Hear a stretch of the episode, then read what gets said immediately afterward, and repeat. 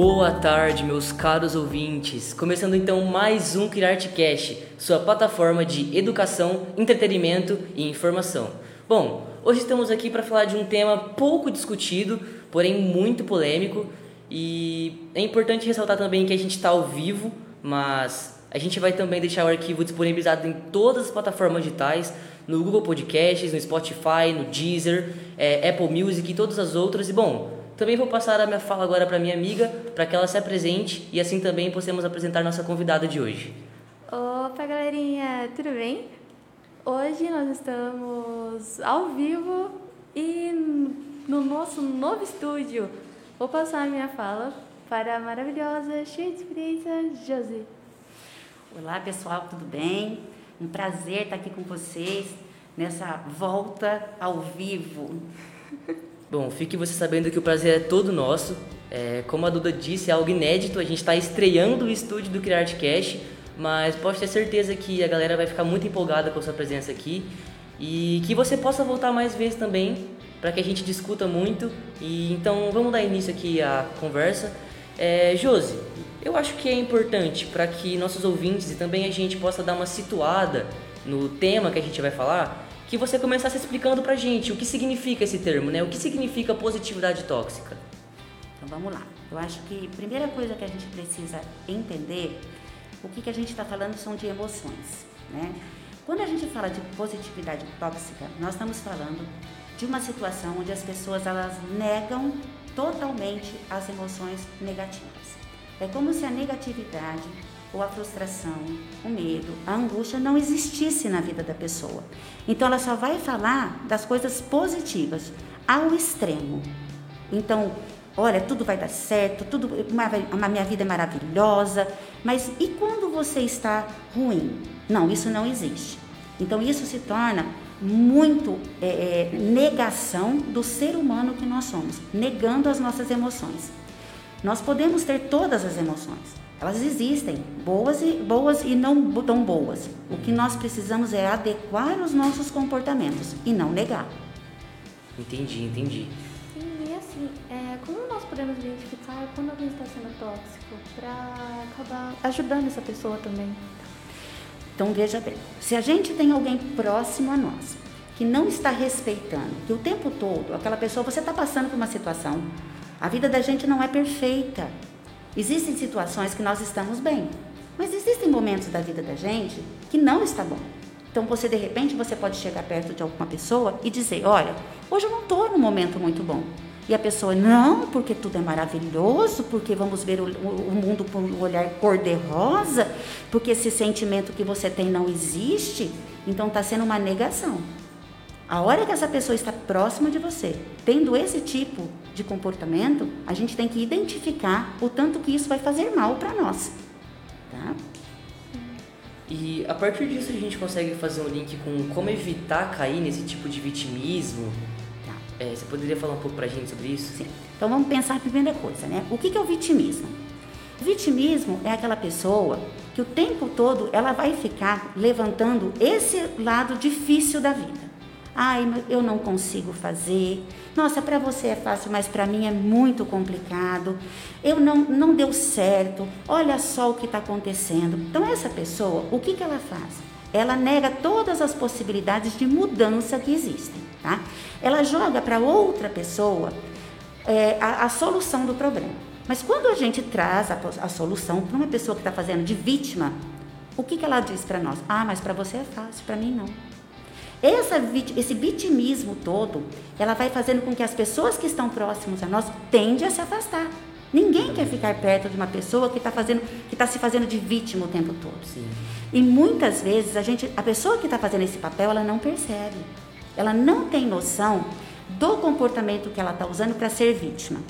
Às vezes a gente vai perguntar, mas por que, que a pessoa faz isso então? Aí a gente vai começar, dá o que nós estamos falando, né? Da, da, da positividade tóxica. Ela tem medo de lidar com as situações da vida. Então ela tem medo de, de sentir aquelas emoções negativas. Ela tem medo de sentir ansiedade, ela tem medo de sentir o medo, então nega-se tudo isso. E aí ela faz o papel de vítima. Eu vou me vitimizar para alguém perto de mim tentar fazer as coisas por mim.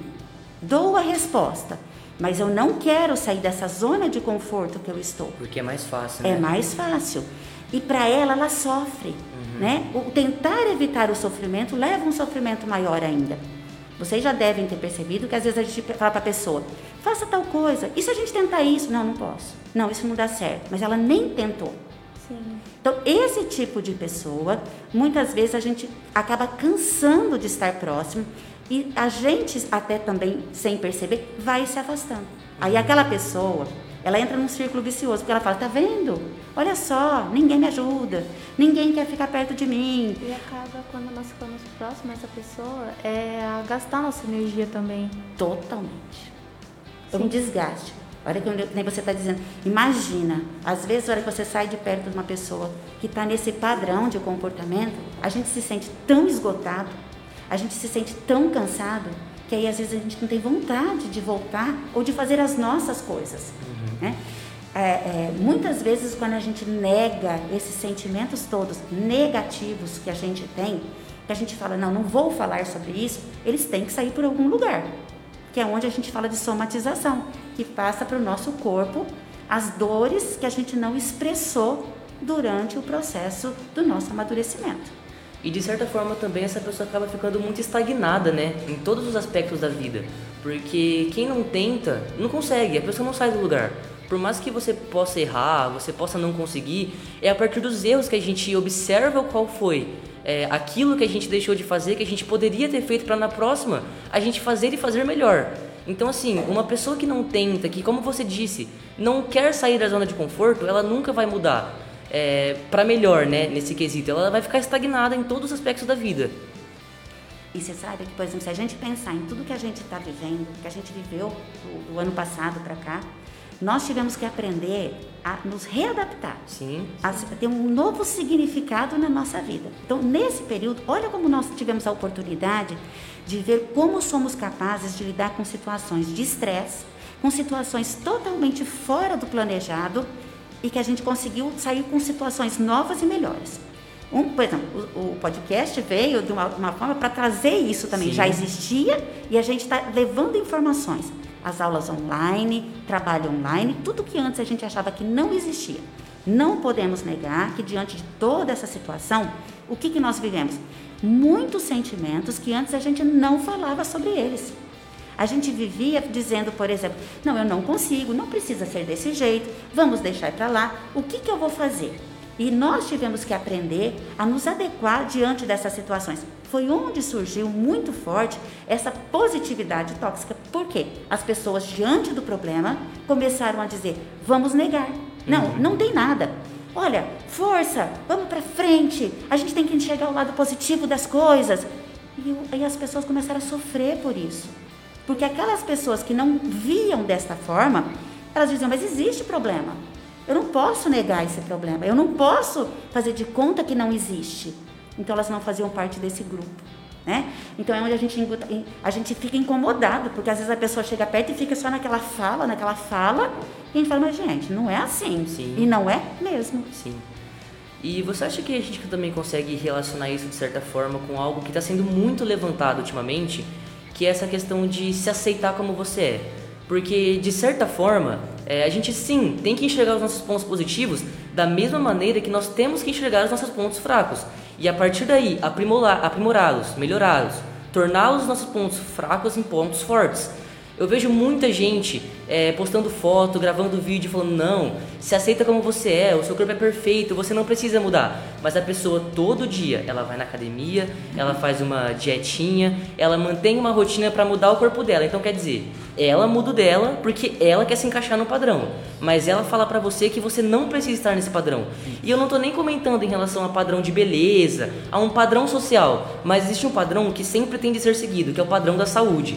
Esse padrão é um padrão que, independentemente do, do caso, da situação, é, da pessoa que seja, a gente sempre precisa estar dentro desse padrão. E assim, é, como eu te disse, é algo que é muito recorrente, a gente vê em todos os lugares redes sociais, é, na nossa rotina, no nosso cotidiano.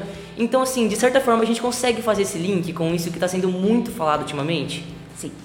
Veja bem, olha que coisa importante que você trouxe. A questão das redes sociais, que é uma, uma maneira que o, todo, a gente atinge todo mundo, tá?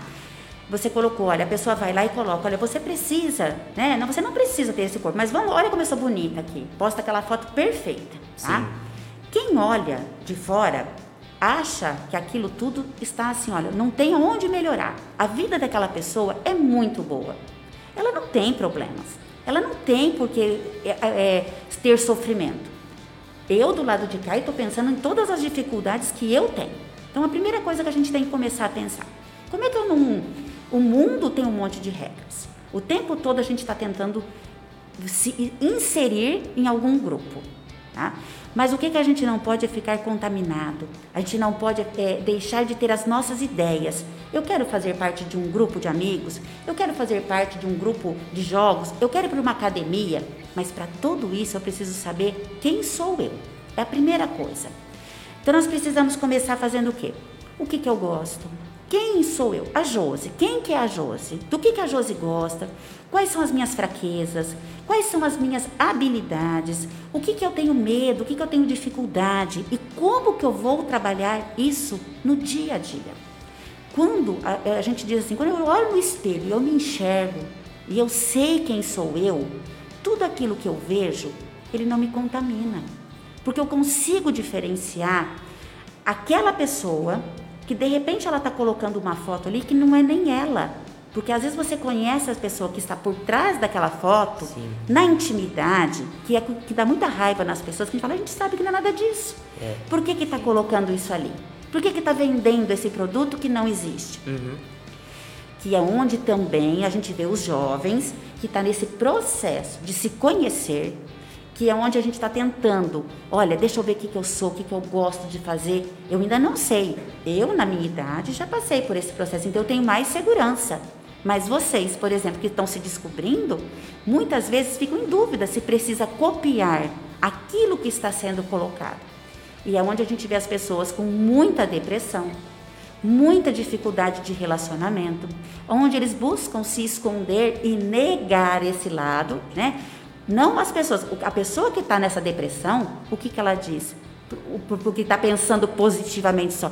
Pô, depressão não existe. Uhum. Isso aí, você não está fazendo nada para você poder melhorar. Vai para academia que você melhora.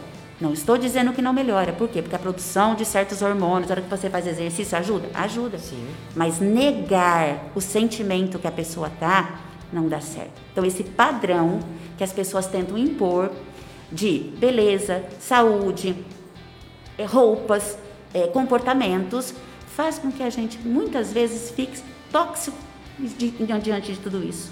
E a gente não consegue se encontrar. Então, a palavra hoje é conhecer, nos conhecer. Sim, tudo isso que nós vemos nas redes sociais seria uma falsa positividade, né? Seria o fato de todo mundo lá mostrar que tá tudo bem, mas em si não está tudo bem. Várias pessoas lá estão passando dificuldades, tá- estão dando várias coisas erradas. Você poderia explicar pra gente a diferença de falsa positividade e positividade tóxica? A positividade tóxica é o extremo. Eu nego totalmente os sentimentos ruins, tá?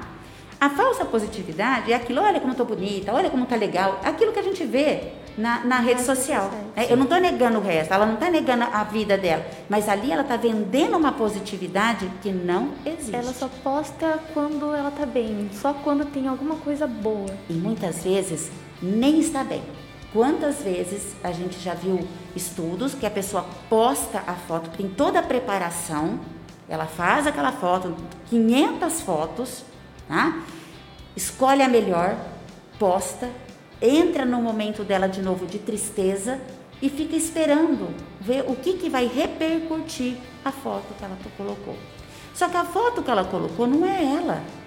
Então veja bem, atinge um monte de pessoas que vai lá e curte, fazem comentários. E aquela pessoa que postou aquela foto totalmente elaborada, que não é ela, fica mais deprimida ainda. Sim. Porque ela vendeu uma história que não é dela. E também eu queria só fazer um link com a sua fala anterior, que a gente viu, inclusive, recentemente em aula, é, uma chart, assim, né, um quadrinho, que representava uma garota tendo um diálogo com sua mãe, e ela ia até a mãe dela e falava, ah, mãe, eu tô com vontade de pintar meu cabelo de verde, a senhora permite? Ela falou, filha, é, pode sim, mas por que, que você quer fazer isso? E aí no segundo quadrinho a menina fala, ah mãe, porque eu quero ter uma individualidade, sabe? E porque também tá todo mundo fazendo. Ou seja, olha o contraste. A pessoa quer ter uma individualidade, ela quer se diferenciar dos demais, mas ela está fazendo porque todo mundo está fazendo. Ou seja, qual é a individualidade em algo que você encontra comumente em um grupo? E também é, eu queria comentar com você, inclusive, sobre um tema que eu venho pesquisando muito sobre recentemente, que é a questão da solidão e a solitude, que são muito diferentes uma da outra e a gente precisa bater nesse martelo porque são de fato temas importantes. É, você me corrige caso eu esteja enganado, mas a solidão é quando nós não gostamos de estar sozinho. A gente não aproveita a nossa própria companhia. A gente não sabe quem nós somos, nós não temos nossos é, nosso nossos gostos pessoais, quem nós somos longe de um grupo, para não aparentar é, uma outra coisa que nós não somos na realidade somente para ser aceito naquele grupo, naquela de, determinada sociedade. Enquanto a solitude é completamente o contrário. Você desfruta desse momento que você tem consigo mesmo. Você se descobre, você se autoconhece. E eu queria que você comentasse um pouco disso com a gente também. Isso está linkado com o que você colocou do exemplo do cabelo, uhum. né? As pessoas elas têm necessidade de estarem fazendo parte de algo. Tá? Então eu quero a minha individualidade. Eu quero estar tá com num grupo, tá? Mas dentro deste grupo, onde todos andam de cabelo verde, eu quero conseguir me destacar. Mas se algo der errado, nós somos todos iguais. Ninguém sabe quem sou eu. Por isso que a gente vê os jovens, por exemplo, principalmente, quando andam sempre com a mesma cor de roupa. Pode reparar que às vezes tem épocas que as pessoas andam todas iguais. Mesmo tipo de marca, né? Isso. Cabelo, tá? Uhum. tênis. É sempre alguma coisa que nos faz fazer parte, uhum. que nos dá segurança. Então, dentro dessa descoberta, nós vamos ter os momentos de solidão, que a gente vai estar ali na, no meio de todo mundo e mesmo assim a gente está se sentindo mal. Uhum. A gente não está vendo ninguém. Quantas vezes a gente escuta as pessoas dizendo: Eu me sinto sozinho, mas olha quantas pessoas que tem do seu lado. E a pessoa diz: Mas eu não vejo ninguém, eu não escuto ninguém, eu não tenho ninguém. Não é as pessoas que estão em volta que me fazem melhor. Sim. E muitas vezes nós estamos sozinhos com nós mesmos e completos. Uhum. A gente não precisa de ninguém. O amadurecimento vem disso. Aí a gente não precisa colocar a mesma cor de cabelo, a mesma cor de roupa, a mesma cor de sapato ou fazer parte de algo. Eu não preciso mais saber como que você vai vestido num lugar ou em que lugar que nós vamos todos iguais. Eu posso apenas ir, porque eu vou fazer parte do contexto todo. Uhum. Isso é o amadurecimento. Isso é o processo todo que todo ser humano vai passando, tem a oportunidade de passar e de se conhecer. Que tem muitas pessoas que preferem ficar naquela zona de conforto, vamos dizer assim, uhum. e não crescer. É difícil, nega esse crescimento, diz que não está sofrendo, mas sofre mais. Crescer sofre. A gente sabe o tanto que isso é difícil, Sim. quantas decepções que a gente tem, quantos medos que a gente tem, Sim. quanto que a gente enfrenta. Mas ao mesmo tempo, quando a gente olha para trás, a gente fala: nossa, antes dessa situação eu tinha muita dificuldade de viver. E olha como eu passei dessa vez com tranquilidade. Uhum. Porque vem as ferramentas novas que nos ajudam. Então a gente não vai mais se sentindo solitário. A gente vai se sentindo mesmo sozinho, bem com nós mesmos. A nossa companhia passa a ser extremamente agradável uhum. em qualquer momento acaba sendo até mesmo mais é, nos preenche mais do que a gente necessitar de estar com outras pessoas, né? Essa questão de você primeiro se completar sozinho para depois você completar um grupo, completar um determinada sociedade, de fato, assim, né? E também eu queria é, já fazer um link o quanto isso influencia a saúde mental das pessoas. Porque, assim, como você mesmo já disse, a questão da depressão, ansiedade, essa necessidade de se sentir inserido num certo padrão? O quanto afeta a mente das pessoas? É, hoje, principalmente, a gente está vendo, né? Sempre teve isso, mas como hoje nós estamos adoecendo, como a, a, a gente precisa fazer parte de algo. Uhum. O pessoal fala que é culpa da pandemia, mas em si é culpa de você não estar bem consigo mesmo e você precisar de alguém para se sentir melhor. Perfeito. Eu falo que a pandemia só veio ressaltar tudo aquilo que já existia, só ficou mais evidente, né? Por quê? Porque nós tivemos que parar e reparar em tudo o que estava acontecendo. Então, nós estávamos cuidando de nós mesmos?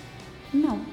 Muitas vezes nós estávamos levando Ah, hoje eu estou triste, mas deixa para lá. Hoje eu estou alegre, mas eu não tenho tempo. A gente nunca tem tempo. Uma das coisas que a gente escuta, eu não tenho tempo de cuidar de mim, né? Eu não tenho tempo de fazer uma caminhada, eu não tenho tempo de fazer uma terapia, eu não tenho condições financeiras, mas a gente tem desculpas para tudo isso. E quando a gente não cuida de nós, a saúde mental está ficando de lado. Então, Sim. hoje, o que, que a gente vê? Que todas essas é, situações geraram vários tipos de transtornos. Tá? Eu falo que as emoções nós passamos a conhecê-las muito melhor, porque nós passamos a perceber em nós. Então, quando nós temos ansiedade, por exemplo, não é uma ansiedade pequena, é uma ansiedade tão grande que hoje as pessoas não conseguem mais controlar, precisam do uso da medicação e que elas não podem ser julgadas por isso. Por quê? Ainda hoje a gente escuta, depressão é frescura. E está muito longe de ser uma sim, frescura. Sim, é algo sim. muito perigoso. Ainda. Muito, muito sério. Por quê? Porque a gente fala assim, ó, aquilo que a gente não vê, a gente acha que não tem. Sim. Se você acha que não existe. Não existe. Então, se você se machuca e você tem um machucado físico, até quando você está no processo de cicatrização, ótimo, todo mundo está vendo e está cuidando de você. Quando a cicatriz externa já está curada, a pessoa acha que você está bem, mas muitas vezes a parte de dentro da nossa pele ainda não está pronta. E nós somos a mesma coisa. Então, quando eu digo que eu estou triste, a outra pessoa não pode menosprezar o que eu estou falando. Isso precisa ser levado em conta. E é o que as pessoas não fazem, porque não tem tempo, elas têm, falta de tempo e medo de lidar com a frustração e com, com essas situações. Se você me diz, eu não estou bem, eu falo, ah, eu não sei o que fazer, então eu vou falar para ela, não, para com isso, né? Vamos, vamos levar a vida para frente, deixa para lá. E aí nós vamos adoecendo as pessoas. Hoje, até as crianças menores, eles conseguem expressar melhor do que muitos adultos o que eles estão sentindo. Né? A criança, ela nessa pureza que ela tem, Sim. ela fala para nós com uma assim muito, né? Tá uma honestidade muito grande, né? Muito. Né? Eles descrevem de uma forma tão bonitinha, né? Olha, eu tenho uma coisinha aqui dentro de mim que me aperta e me dói muito. E o que, que significa isso? Aí você vai tentar, né? Sim. Como é que é isso? Ah, isso aqui acho que é ansiedade que você tem que estar tá apertando seu peito, que está doendo. E se a gente falar sobre isso, será que vai melhorar? A criança fala. Uhum. A partir de uma certa idade a gente tem vergonha, Sim. a gente esconde, a, a gente, gente tem medo do julgamento, né? Medo do tem julgamento. Tem pessoas que têm medo de falar porque acham que vão ser fracas por e... conta disso. E isso é algo que é totalmente errado de se pensar. Porque a pessoa acha que isso é uma fraqueza Sim. e essa fraqueza não vai levar ela a lugar nenhum. Só que na verdade, quando a gente fala o que nós estamos sentindo, nós estamos sendo, pelo contrário, muito fortes e reconhecendo em nós os sentimentos. E aí nós vamos poder trabalhar em cima de tudo isso, né? Eu brinco que, na verdade, assim, a gente devia levar, a hora que nasce, já vem com uma cartelinha de que tem que ir para terapia. Porque terapia é conhecimento, Sim. né? Não é porque, ah, eu estou doente. Não, eu preciso me conhecer. A partir do momento que eu me conheço, qualquer situação que vai, vai existindo, eu vou sabendo lidar melhor. Eu vou ter várias ferramentas que eu vou poder usar na vida para facilitar. E também é muito engraçado essa questão que você comentou do tempo, porque hoje em dia as pessoas, assim, numa ordem cronológica da nossa vida, a gente gasta o nosso tempo para conseguirmos dinheiro e a gente gasta o tempo e saúde para conseguirmos dinheiro e chega a um determinado ponto que a gente gasta o dinheiro para conseguir tempo e saúde. Então, assim, acaba entrando numa uma contradição muito grande, né? E o tempo passa e a pessoa tá lá, né? Vamos trabalhar, vamos guardar dinheiro, vamos guardar dinheiro. Agora eu não posso fazer isso porque o dinheiro, porque tem. E são coisas tão simples, porque às vezes a gente olha algumas pessoas, é, não estou falando de condições financeiras, mas como a pessoa consegue ser feliz com coisas que qualquer um poderia fazer. Sim, sim. Qualquer situação ela poderia fazer aquilo e ser feliz, né? Mas não, às vezes a pessoa coloca tudo em bens materiais, em conquistas financeiras. É tipo uma criança, ela fica feliz com o mínimo que você dá para ela. Se você dá uma flor para ela, se você der qualquer coisa para ela, ela vai ficar muito feliz. A criança, você dá o brinquedo, ela brinca com a caixa. Sim.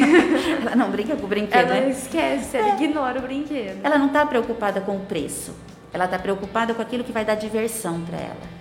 Sim. Né? E isso é muito preocupante também, porque essa questão que a Duda comentou da gente tentar suprir essa falta de presença com bens materiais e desde pequeno a gente ensina para a pessoa que é com bens materiais que ela supre a falta de uma presença. E tem um vídeo de um, um psicólogo também que ele chama Marcos Mion e ele fala muito bem sobre isso, que ele dá uma, uma experiência própria de vida dele. Que ele comenta que um dia ele foi ao shopping com a filha dele e a filha dele falou: Papai, eu quero comprar aquela boneca. E a boneca custava 300 reais. E ele falou: Filha, papai tá sem dinheiro agora para comprar essa boneca. E eles foram numa banquinha ali próximo ao shopping, compraram um adesivo de borboleta que custava um real e eles ficaram um mês se divertindo e brincando com aquele adesivo. E ele comenta sobre essa necessidade que a gente tem de suprir a falta dessa presença com algum tipo de bem material e que desde pequeno a gente coloca isso na mente das crianças. As pessoas muitas vezes elas têm vergonha de dizer eu não tenho ou eu não posso, Sim. né? E muitas vezes a gente foi contaminado pela sociedade de que para a gente mostrar a nosso, o nosso poder, nós precisamos mostrar o que nós temos. Então, como você disse, se, como que um adesivo pode ser importante? Né? Mas dentro desse adesivo tem toda a fantasia que eles brincaram cada dia, a imaginação, a criatividade, tudo que eles usaram juntos. Porque de repente você compra um presente caríssimo, a boneca, e de repente ela ia brincar sozinha com a boneca. Sim. E com o adesivo, eles criaram várias situações onde eles ficaram juntos durante muito tempo. Sim. Então, assim, nós precisamos parar e pensar. Não estou dizendo que a gente não tem que comprar as coisas, mas tudo a gente tem que ver o que, que aquilo traz para nós. Porque coisas muito simples. Eu falo que levantar de manhã e olhar que nós estamos bem, que a gente tem mais um dia pela frente, que nós temos mais um dia para viver. Isso é ser positivo, mas não tóxico. Porque eu não estou negando que vai ser difícil, que eu vou ter contratempo, que tem coisas que vão acontecer no meu dia a dia que vão me contrariar que muitas vezes eu não vou conseguir cumprir a minha agenda por algo que pode acontecer de inesperado, mas que eu posso me readaptar, que eu posso balançar para todos os lados, mas que eu não vou quebrar, que eu vou conseguir me recolocar e ver o que é importante para aquele dia. Quando eu chego no final do dia, o que, que eu paro e olho para ver? O que, que eu consegui? Que maravilha de olhar e ver o que foi positivo, o que eu consegui e o que eu não consegui. Vamos pensar por que, que não deu certo para nós a gente planejar novamente. Sim. Aí uma positividade boa, Aham. em cima daquilo que a gente pode crescer, Sim. em cima daquilo que a gente pode obter de melhor para nós. Fazendo um link com o que você disse, como nós podemos ser otimistas sem acabar sendo tóxico? Porque é algo que é até bem difícil nós conseguimos controlar. Então, assim, ó, o otimismo, a gente tem que olhar as coisas e ver o lado positivo, né? Então, assim, se eu vou fazer alguma coisa, eu posso ser otimista. Né? Olha que coisa boa eu vou conseguir fazer. Vamos planejar, né? Com positividade. Olha, eu, eu acho que eu sou capaz. Eu acho que eu consigo fazer as coisas boas. Eu acho que desse jeito aqui, eu acho não, eu tenho certeza que desse jeito eu vou conseguir produzir algumas coisas que vão ser legais. A partir do momento que eu nego novamente que existe coisas ruins, pode dar errado, o outro pode não querer, percebe?